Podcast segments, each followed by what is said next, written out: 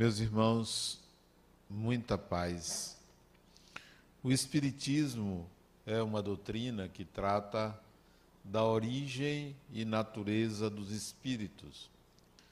Foi concebida esta doutrina para esclarecer o ser humano quanto à vida espiritual, quanto à continuidade do ser humano após a morte do corpo físico como que trazer uma ampliação da nossa consciência limitada à percepção dos cinco sentidos, limitada a uma visão material, com medo da morte, com seus medos em relação a tudo que significava sobrenatural, o Espiritismo vem esclarecer que não há nada de sobrenatural, que é uma continuidade natural da existência surge numa época em que esses fenômenos ditos espíritas ou fenômenos provocados por espíritos eram muito comuns na França do século XIX.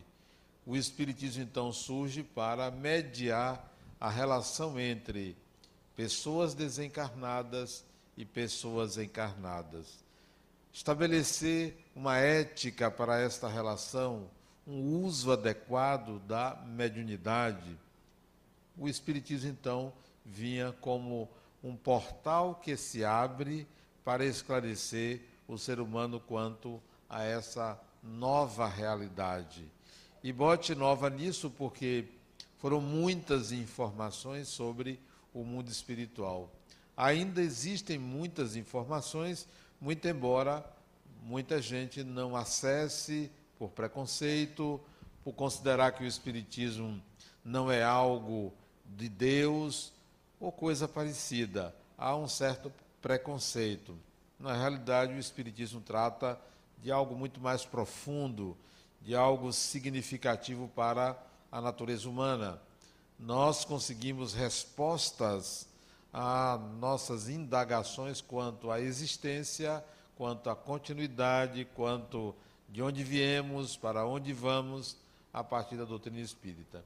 Essas respostas não são obtidas a partir de uma imaginação ou de uma teoria, mas são os próprios espíritos ou as próprias pessoas que desencarnam que vêm dar suas comunicações dizendo aonde vivem, o que fazem, o que querem, afirmando que retornam, quando não são aqueles que, ainda criança, se lembram de vidas passadas e falam do seu passado, de onde viveu, o que faziam, e depoimentos é, com a possibilidade de confirmação. Então, o Espiritismo não é uma teoria, porque vem da prática, vem da observação, vem da experimentação. Isto é o Espiritismo. Esse é o propósito: ampliar nossa consciência para a percepção de que somos espíritos imortais. É claro que isso tem consequências, consequências significativas. Se você é uma pessoa que tem consciência de que você é um espírito, certamente a sua vida deve mudar. A sua ética agora é outra porque a morte não vai, de forma alguma, resolver o problema de ninguém. Se há uma continuidade, os seus problemas, o seu estado de espírito, a sua situação vai perdurar, vai continuar. Pessoas que desencarnam com conflitos existenciais continuarão com esses conflitos se eles não forem relacionados à própria continuidade da vida. Às vezes, pessoas que desencarnam doentes continuam doentes, desencarnadas. Outras, quando a doença só está no corpo, com a desencarnação, a pessoa só sente um certo alívio com a desencarnação. Então, a consciência de ser espírito imortal, ela traz consequências. Ser espírita traz consequências. Embora nós vamos encontrar distintas categorias de espíritas, Há aqueles que são apenas frequentadores, que admiram. Há aqueles que vêm ao Espiritismo, a um centro espírita como este, em busca de um consolo, outros em busca de uma cura, outros para se livrar de alguma influência espiritual, mas nem todos, portanto, aderem a essa consciência. Nem todos se, formam, se tornam, de fato, espíritas conscientes da própria imortalidade. Continuam da mesma maneira. O Espiritismo é uma doutrina que trata de muitos assuntos, muitos temas, muitas questões. Aliás, tudo que é humano, o Espiritismo tem uma opinião, tem uma proposta, tem algo a dizer a respeito daquele assunto. Se nós pegarmos hoje um assunto como transhumanidade, um assunto novo, recente, a maioria talvez não saiba o que seja transhumanidade. Transhumanidade é uma classificação da evolução das espécies. Não é mais reino mineral, vegetal e animal.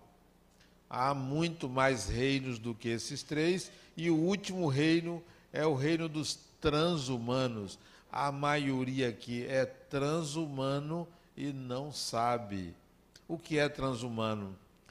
É o ser humano que, por conta da tecnologia, por conta do avanço da farmacologia, utiliza substâncias ou alimentos para prolongar a vida. O indivíduo hoje não vive mais 50 anos, vive 90 anos, 100 anos. Então nós somos transhumanos, estamos além do humano como tal era considerado. Quando você usa um marca-passo, quando você usa uma prótese, isso é transhumanidade. Isso é você prolongando a vida de forma não natural. Então nós somos uma nova categoria.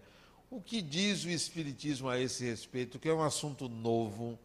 Bom, o Espiritismo fala que nós somos espíritos e o corpo é apenas um implemento, é apenas um instrumento, é apenas algo que serve para a manifestação do espírito no mundo material. Então, esse corpo, claro, pode e deve sofrer muitas alterações a serviço do espírito. Isso não significa alterar as leis de Deus quando o indivíduo que perdeu uma perna usa uma prótese, ou qualquer outra forma de melhorar a qualidade da vida humana, implementando alterações no seu organismo físico.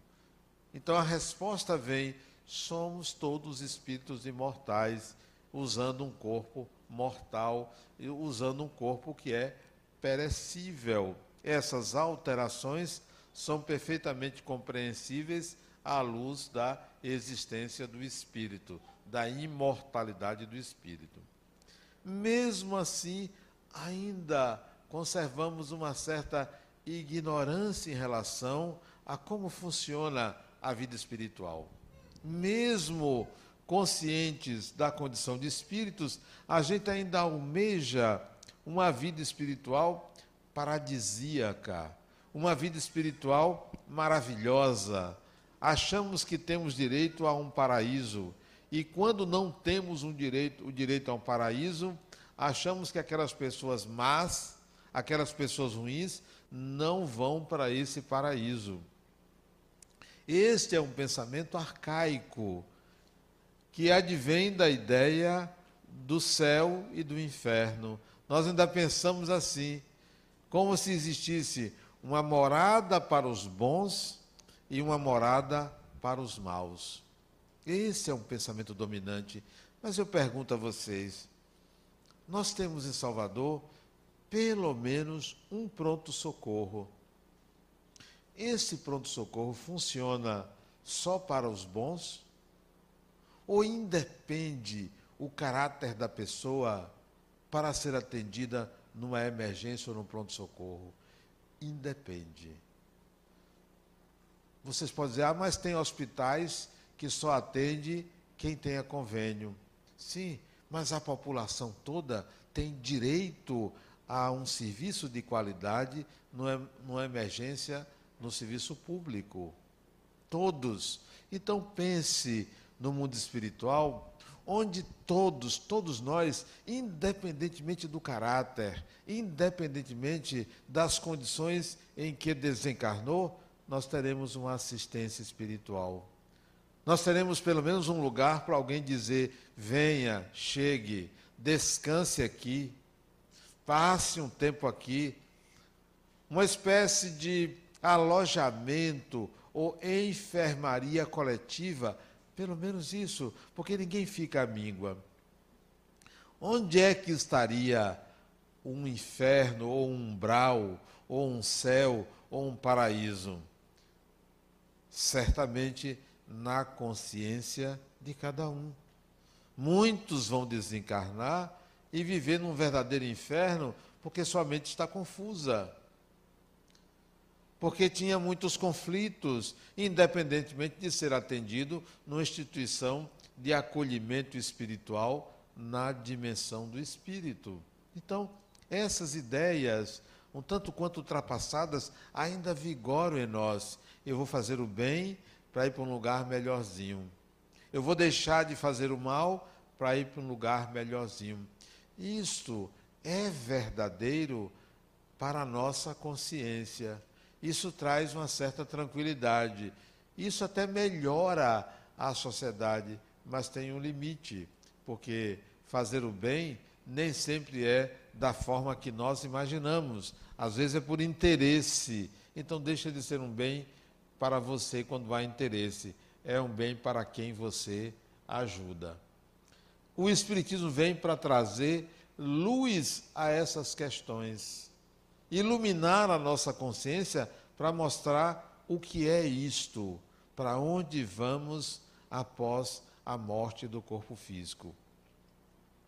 Me lembro de uma passagem que eu aprendi com um amigo meu, budista, que ele disse que uma vez, Buda estava num retiro espiritual e chegou um, uma mulher com uma criança nos braços, pedindo a ele que ressuscitasse a criança.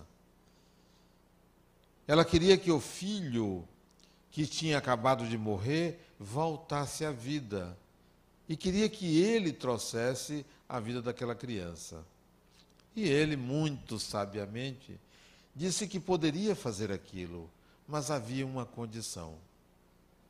Se ela trouxesse a ele uma pessoa em cuja família nunca tinha morrido ninguém, que se ela trouxesse, ele traria a vida daquela criança. Esta afirmação leva-nos à compreensão de que a vida após a morte é algo inevitável para todo mundo, acreditando ou não, querendo ou não, não querendo que seja assim, há vida após a morte. Há.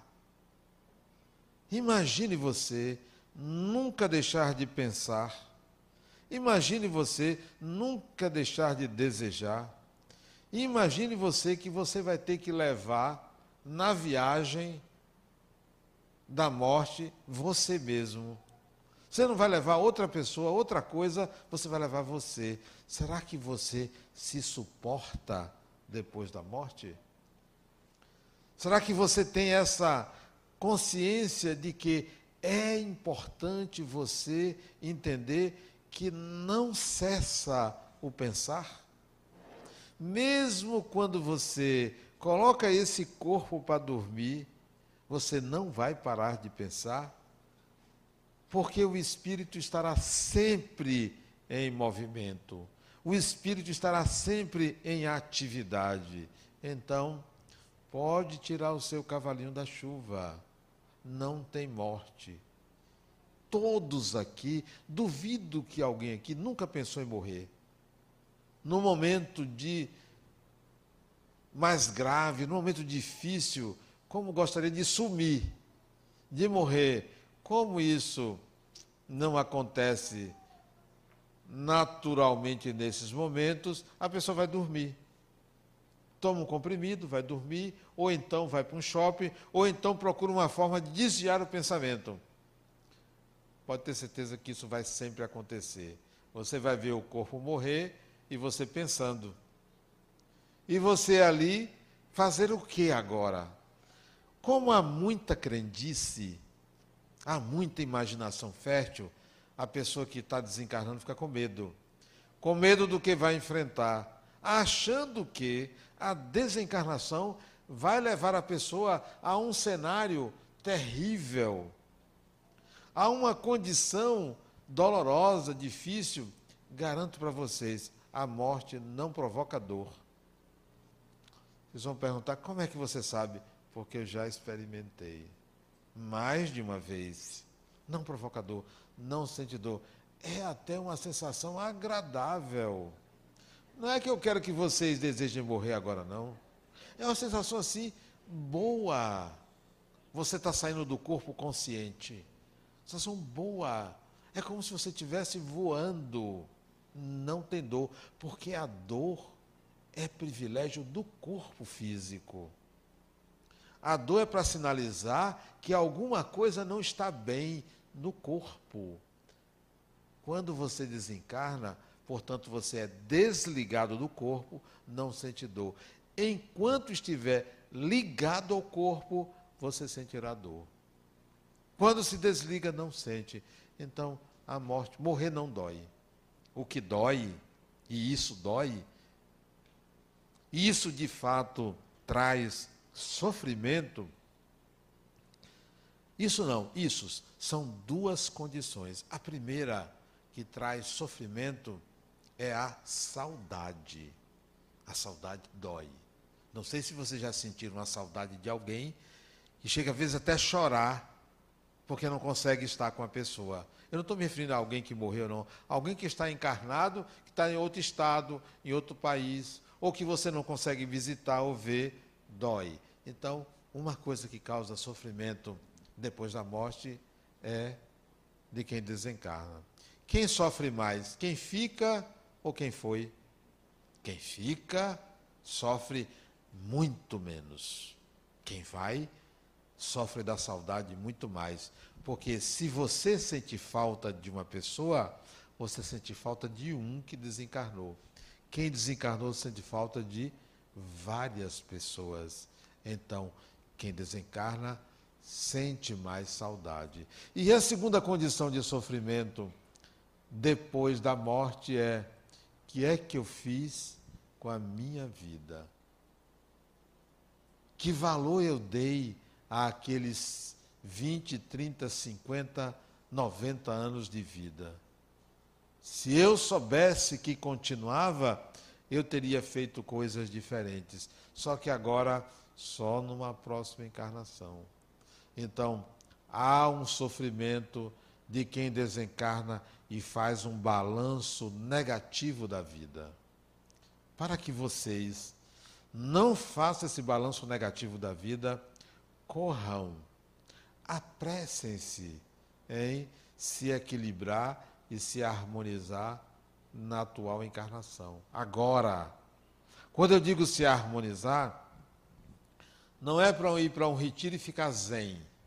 Quando volta para a vida normal, a vida natural, a pessoa não tem condições de manter esse estado de equilíbrio. Apressem-se para ter uma vida não só saudável espiritualmente, mas uma vida que vale a pena uma vida produtiva, uma vida em que você aprendeu, em que você ensinou, em que você melhorou o grupo do qual você faz parte, em que você também trouxe crescimento para a sociedade da qual você faz parte. Então você vai dizer, depois que desencarnar, valeu a pena. Esses anos que eu passei naquele corpo, naquele grupo, naquela sociedade, eu cresci, aprendi, então valeu a pena. Esse não sofre, mas sofrerá aquele que faz um balanço negativo. Que pena. Quanta coisa eu poderia ter, ter feito. Então aproveitem agora para isso. O Espiritismo vem trazer esta reflexão, porque a vida continua. inegavelmente. Não há quem não experimente a morte quando adormece e sonha. O que é o sonho, senão uma das atividades do espírito enquanto está separado do corpo físico? Todo corpo dorme. O espírito não dorme, mas o corpo dorme. Quando o corpo dorme, afrouxa-se o laço do espírito com o corpo, embora se mantenha ligado a ele. Então você experimenta a morte toda vez que você dorme. Dorme e sabe que vai acordar. Sabe que vai acordar. Então, quando a morte chegar perto, pode ter certeza que você vai saber que você estará é, vivo depois dela. Eu lembro de meu pai que antes de falecer disse assim: Meu filho, o que, que eu vou encontrar depois da morte? E ele estava para desencarnar, alguns meses depois, e 15 dias antes de desencarnar, ele voltou a me perguntar: o que, que eu vou encontrar? Quem eu vou encontrar? E ele ficou ansioso, porque ele sabia que ia desencarnar, e não estava doente. Quer dizer, para desencarnar, é daqui para ali. Eu disse, meu pai, faz o seguinte: quando o senhor sentir que a morte está chegando, e o espírito algumas vezes sente que está chegando, faça uma oração. O senhor vai se sentir bem. A oração é luz na alma. Faça uma oração, senhor vai se sentir maravilhosamente bem. Meu pai desencarnou em casa. Sentado, o coração parou, um infarto fulminante e foi uma desencarnação maravilhosa. Você conhece uma outra desencarnação, se não por infarto, muito boa? Só dormindo. Eu tenho uma paciente que ela acordou, o marido não acordou. Acho que ele estava chateado porque a vida já não era muito boa e foi embora. Só esqueceu de dar tchau para ela. Ela acordou, ele não acordou, ela chamou a filha e aí foi aquele desespero. Então, essa é uma boa desencarnação. Você não dá trabalho. Né? Não dá trabalho a ninguém, desencarna em casa. Né? A vida continua. No Espiritismo, existe uma oferta de comportamento, ou de princípios, ou de conceitos que garantem uma transição de vida melhor para um futuro melhor. Esses conceitos, essas ideias que garantem uma transição, porque a vida no corpo é uma transição, são os conceitos cristãos. O Espiritismo é uma doutrina que se pauta na ética cristã. Em alguns conselhos advindos do cristianismo, embora o Espiritismo não seja o cristianismo. O Espiritismo é o Espiritismo, o cristianismo é o cristianismo. O cristianismo é um leque enorme de religiões. Muitas religiões derivaram das ideias de Jesus. O Espiritismo não derivou das ideias de Jesus. O Espiritismo adota alguns conceitos cristãos na sua proposta de conduta. Bom, então, que tal, a partir de agora, nós adotarmos a ética cristã para ter uma vida saudável, para ter uma vida na matéria saudável e chegarmos na dimensão espiritual mais leves? A primeira a primeira, digo, regra, ou o primeiro conselho que Jesus deu, que eu acho que muitos não entendem esse conceito. A primeira fala de Jesus, ou uma das primeiras falas de Jesus, ele chegou num lugar que tinha muita gente e disse em alto bom som: Arrependei-vos, que é chegado o reino dos céus arrependei-vos. O que é o arrependimento? Arrepender-se quer dizer, reflita sobre como você vive, como você faz, como você procede, como você sente. Reflita. Arrepender-se é reflita. Repense, analise, ressignifique, dê outra conotação dê outra interpretação. Então ele começou assim: arrependei-vos. Traduzindo para uma linguagem mais atual é reflitam sobre tudo que acontece com você, absolutamente tudo. Mas ele complementa: Arrependei-vos que é chegado o reino dos céus. Eu pergunto a vocês, como vocês entendem? Chegou o reino dos céus? Dois mil anos se passaram. Chegou o reino dos céus? Como vocês entendem? Não, não chegou. Como vocês entendem? Porque a maioria entende reino dos céus como um lugar maravilhoso. Entende reino dos céus como um estado de espírito maravilhoso. Só que não é isto. O que é o reino dos céus? Que ele disse é chegado, chegou, e de fato chegou. Mas nós ainda estamos dentro de uma interpretação arcaica de que reino dos céus é um paraíso, é um lugar externo e interno maravilhoso e não é nem externo nem interno. O que é o reino dos céus? E ele falava reino dos céus, reino de Deus, o reino. Ele usava essas expressões.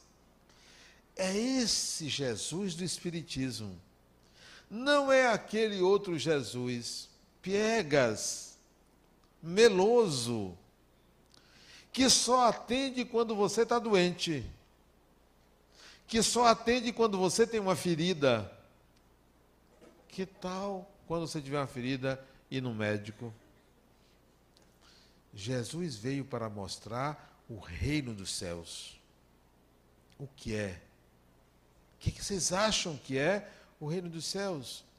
Pegue todas as interpretações a respeito do reino e bote subjúdice, em suspeição, em análise, porque todas elas levam-nos a uma ideia de um paraíso a partir de obras que a gente faça. Só que Jesus trouxe o reino dos céus naquela época e existe até hoje, está em você e você não usa. Não se apropriou, não percebe, não sabe o que é, mal barata. É como se você tivesse uma joia na mão e acha que não tem roupa para usar. Ou até não enxerga a joia. Está ali na gaveta e você nem se lembra que tem. Todos nós temos o reino dos céus. Não é um estado de espírito. Não é. Não é um paraíso lá fora. Não é uma situação depois da morte. O reino dos céus é aqui e agora. É chegado o reino dos céus. Arrependei-vos, é chegado o reino dos céus. Isto é, reflitam, porque chegou algo que nunca mais vai deixar de existir. Reino é o lugar central, é o lugar de controle, é o lugar de comando, é o lugar onde, é o lugar onde emanam as diretrizes. O reino está em você. O que é o reino em você, que não é um estado de espírito? É chegado. O reino dos céus é a consciência, a apropriação da condição de espírito imortal. Isto é o reino. Isto é o reino. Porque se você se apropria, se você tem consciência da sua imortalidade, isso lhe serve como método de cura para tudo quanto é doença. Isso lhe retira de qualquer condição desagradável, isso lhe tira lá do lugar mais profundo do seu sofrimento, porque você sabe que você é imortal. Se você se apropria disso, se você tem consciência disso, bom, chegou o reino dos céus em você. Não tem paraíso. Você pode morar num casebre, você pode morar no lugar pior do mundo, mas você tem o reino dos céus. Você pode desencarnar e sofrer o que for, mas se você sabe que você tem o reino dos céus, não há sofrimento, não sofre, não se angustia, não tem ansiedade, não tem depressão, não tem infelicidade. Não tem, porque você sabe que tudo tem uma forma de ser resolvida. Tudo. Você não é imediatista quando você tem a consciência da sua imortalidade, quando você se apropriou do reino dos céus. Você também não é lento como uma tartaruga, porque você sabe que você tem que vencer desafios. Desafios. Lembro-me de uma pessoa que estava para desencarnar e veio até mim. Se criatura, você vai desencarnar? Que coisa boa! Ela disse, porque não é você. Cada um tem a sua hora. Cada um tem a sua hora, é a sua. E ela disse, mas eu vim aqui pensando que você ia me consolar, dizendo que eu ia viver. Que nada, criatura, um dia você morre. Hoje, amanhã, semana que vem, mês que vem, daqui a um ano, dez anos. Esteja sempre de mala pronta. A sua mala já está pronta, porque a minha está pronta. O que é mala pronta? Sabe o que é mala pronta? É assim, eu tenho 63 anos, estou mais para lá do que para cá. Quem passou dos 45 já está mais do outro lado do que do lado de cá. Está na curva de descendência, né? Quem já tem 70 está muito perto. Quem tem 80 está na beira do abismo, está ali. Ó. 90 já foi e não sabe. Né? Mala pronta quer dizer o seguinte: valeu a pena ter chegado até aqui? Sinceramente, a mim valeu. Valeu a pena? Valeu. Tem erros? Tem, claro. Tem acertos? Tem, claro. Mas a questão não é erro e acerto. Valeu a pena ter vivido. Faria de novo muita coisa. Faria de novo poucas coisas, não. Mas muita coisa faria de novo. Então, a qualquer momento que eu desencarnar, eu vou dizer: valeu a pena. Posso até dizer, não queria agora. Sim, natural, você pode dizer, não, não queria agora mas não por medo, mas por achar que poderia fazer mais alguma coisa, ou por não querer se separar dessa ou daquela pessoa, mas não tem saída. Então esteja de mala pronta. Quando é, não sei, mas valerá sempre a pena. Vou deixar algumas coisas pendentes? Vou, vou. Paciência. Se eu não fizer, outros fazem. Se eu não fiz, não deu para fazer, quem sabe eu faça lá adiante não vai me angustiar não ter feito. Eu gostaria de ter feito muito mais coisas, mas não vou ficar com a culpa por não ter feito. Não, não fiz, não fiz. Vou seguir minha vida, vou seguir adiante. Então, isso é estar de mala pronta. Culpa nenhuma, zero culpa. Ah, mas você não sente culpado por ter prejudicado uma pessoa? Foi sem querer. Porque querendo eu não iria prejudicar ninguém. Então. E às vezes que eu quis, não deu certo. Não, já teve gente que eu queria torcer o pescoço, mas não deu certo. Eu não tive a coragem de fazer isso. Aí não aconteceu. Já teve gente que eu queria que desencarnasse. E não desencarnou. Olha, nem tudo que a gente quer a gente consegue. Né? Não, não me arrependo. Eu reflito, eu ressignifico. Não vou me sentir culpado absolutamente pelos erros cometidos. Porque você como disse Chico Xavier, não pode consertar o passado. Você pode fazer diferente daqui para frente. Então, vou fazer diferente. Se errei, paciência. Se eu prejudiquei alguém, é porque essa pessoa mereceu. Penso assim. Então, eu estou de mala prontas. Todo mundo deve estar de mala prontas, porque ninguém tem controle sobre isso. A, a mensagem de Jesus para mim é esta: você fique de mala pronta. Você pode pensar que a mensagem de Jesus é o amor, é a paz, é o perdão. Tudo isso é válido. Mas não precisava ele ter vindo para falar disso, porque Buda já falava do amor. Bastava todo mundo ser budista. Buda já falava da paz, do perdão. Ele veio para algo a mais, algo diferente.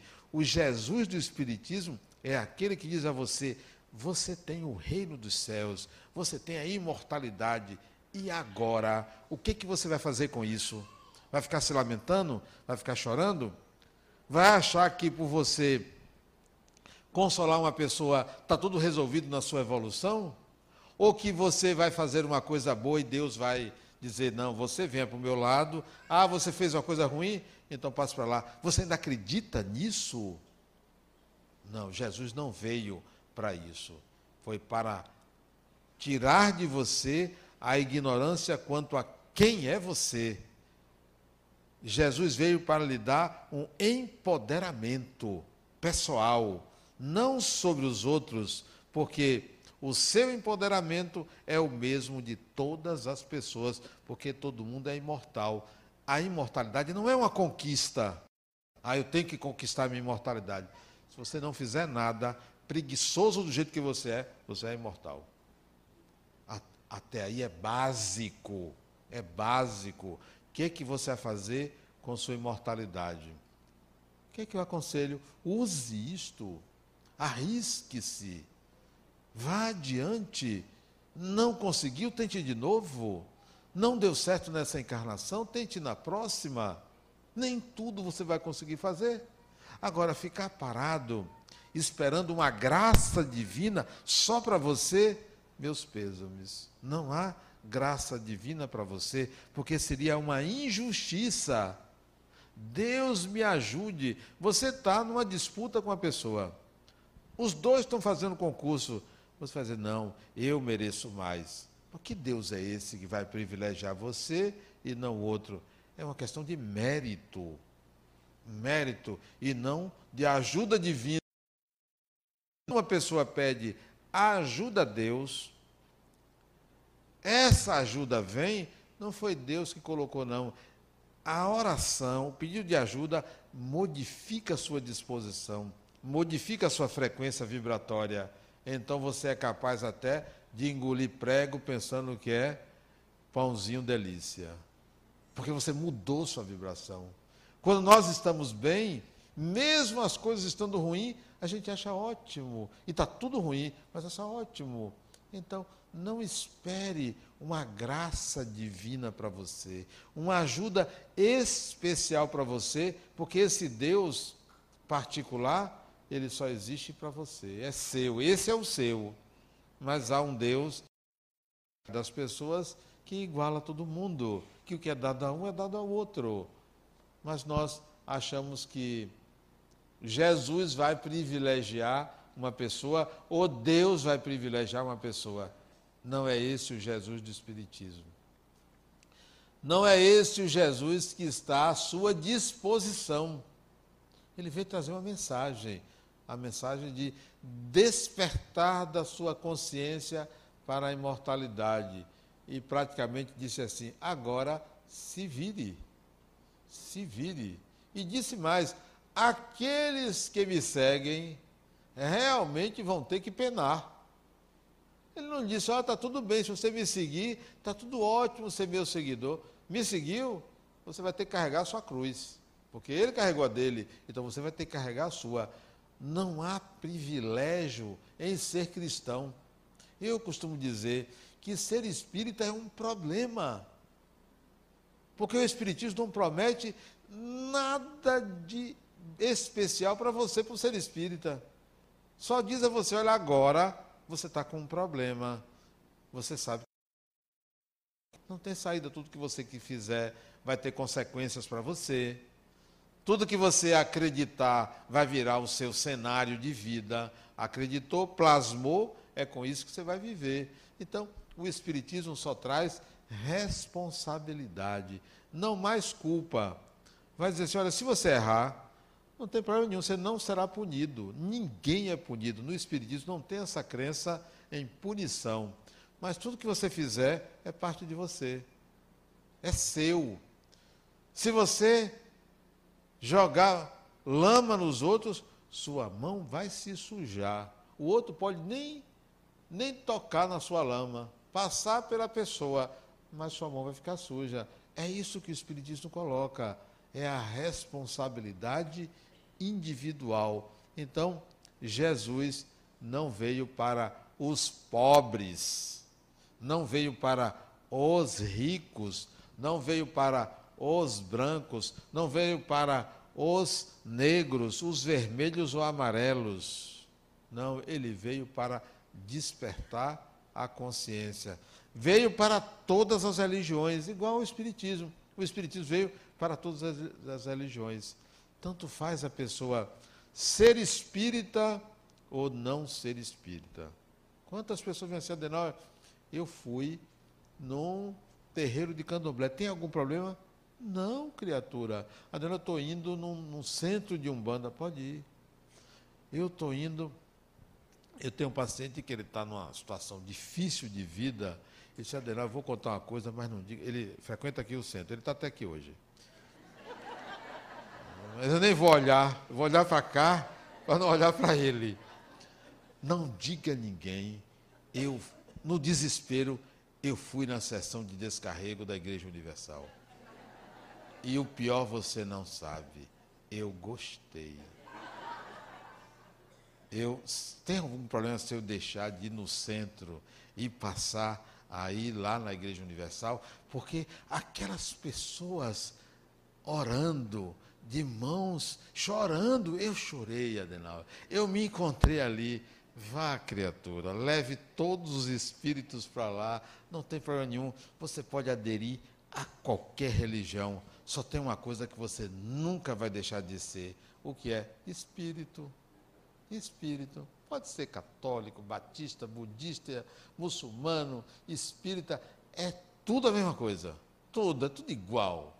Leva o ser humano a uma reflexão sobre o divino, as religiões. Bom, todo mundo é espírito. Não tem saída. Todo mundo, branco, preto, amarelo, cor-de-rosa, homem, mulher, idoso, criança, crente, descrente, ateu. Ateu, o ateu é, é espírito. Não tem jeito. Não existe o não ser. Não há saída para o espírito. Então, alegrem-se, regozijem-se, porque somos todos imortais. Porque o universo é a morada do espírito, por enquanto, porque ele vai transcender o universo a sua morada não é ali no Costa Azul, nem em Sussuarana, nem na Fazenda Grande, nem na Pituba. Não, a sua morada é o infinito. Hoje você está aqui, amanhã você está na Croácia, lá na Itália, lá no México, em Cuba. O espírito não tem uma morada fixa. Você reencarna preferencialmente onde estão os seus amores. Você vai atrás. Porque todo mundo quer um vínculo, quer se sentir pertencente. Então, pode criar asas, porque o Espírito veio para voar, para transcender. Imagine você quer fazer um cruzeiro pelas Bahamas não tem dinheiro, desencarne, que você vai, né?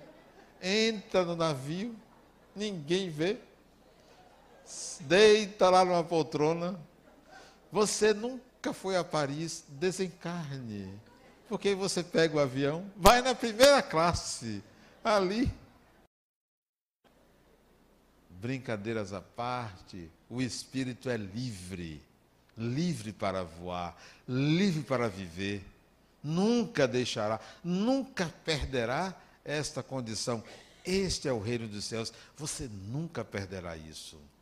Se você olha para a vida na terra e vê tanta coisa que você gostaria de fazer, tanta maravilha a viver sem poder viver, por impossibilidade de tempo, de condições financeiras e outras condições, coisas maravilhosas que você podia viver, Imagine na dimensão espiritual quanta coisa maravilhosa se pode viver. Aguarde o tempo. Não precisa sair correndo e desencarnar, não. Tudo tem seu tempo. Você vai desencarnar. Só fique tranquilo ou tranquila quanto a isso. Não há sofrimento no mundo espiritual senão aquele que você mesmo se impõe. Sofrimento é escolha. Dor é obrigatório. Todo mundo sente dor. Branco, preto, amarelo cor-de-rosa. Pobre, rico, sente dor. Agora, sofrimento é escolha pessoal. Quer deixar de sofrer? É possível deixar de sofrer. Mesmo sentindo dor. É possível, porque o sofrimento está na sua consciência. Você é espírito imortal. Você vai conhecer coisas inimagináveis. Você já esteve lá, mas vocês acreditam que tem muita gente desencarnada que não acredita que reencarna? Tem. Mesmo sabendo que desencarnou, que já morreu, não acha que vai voltar, porque mantém uma crença de que haverá um juízo final. Uma vez, há muitos anos, conversando com o espírito, uma reunião mediúnica, o médio, pela psicofonia, debruça-se sobre a mesa e faz que está dormindo. E o dirigente da reunião chegou para mim e disse: Adenauer, converse com essa entidade que está aí próximo ao médium. E eu, naturalmente, me aproximei e disse: Meu irmão, seja bem-vindo. Assim, com toda, todo o amor, toda a vontade de ajudá-lo, né? E nada. O médium ali, com a cabeça debruçada sobre a mesa, disse: Meu irmão, seja bem-vindo, fale. Sabe o que ele disse? Vá de retro, Satanás. Eu nunca fui colocado numa condição tão inferior. Eu disse: Não, eu sou seu irmão. Irmão, coisa nenhuma. Você é o Satanás em pessoa. Eu olhei para mim assim, procurei chifre, ra, nada. Eu disse, não sou eu. Então, vocês estão dando risada? Isso é sério. Eu tinha vinte e poucos anos. Eu disse, meu irmão, não sou Satanás, eu sou seu irmão. Você é meu irmão. Eu disse, não. O pastor me disse que depois da morte eu ouviria o soar, o soar de trombetas e que Jesus me receberia. E que se não fosse Jesus, seria o Satanás. Como você não é Jesus, Sabe o que é isso? Crença. As nossas crenças alteram os cenários. O nosso modo de perceber a realidade é a nossa prisão ou a nossa libertação. E esse espírito já tinha desencarnado, essa pessoa já tinha desencarnado. Quando meu pai desencarnou, 1986, alguns aqui não tinham nascido. Logo depois, poucos, três anos depois, ele me manda uma carta. Fotografia por um médium que eu não conhecia. O médium escreve assim: a carta que ele psicografou era de uma senhora mandando para a filha dela, professora, a filha. Minha filha, quanto tempo estivemos juntas, meu amor por você é o mesmo. Mas espera aí, tem um senhor aqui de nome estranho, o nome de meu pai não era um nome simples como o meu, Adenauer, né? O nome do meu pai era Hostílio. Então ela diz, o espírito, a senhora diz assim: tem um senhor aqui querendo mandar um recado para o filho Adenauer. Eu não estava presente na reunião. Essa reunião foi em Jaguaquara. E aí meu pai começa a escrever: Meu filho, eu só desejo uma coisa para você. Olha que fantástico. Um pai dizer para um filho: trabalho. Trabalho.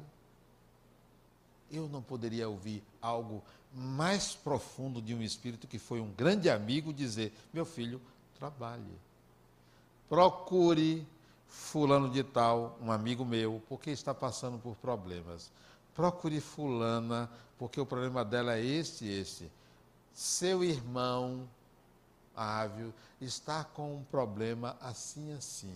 Fale com ele.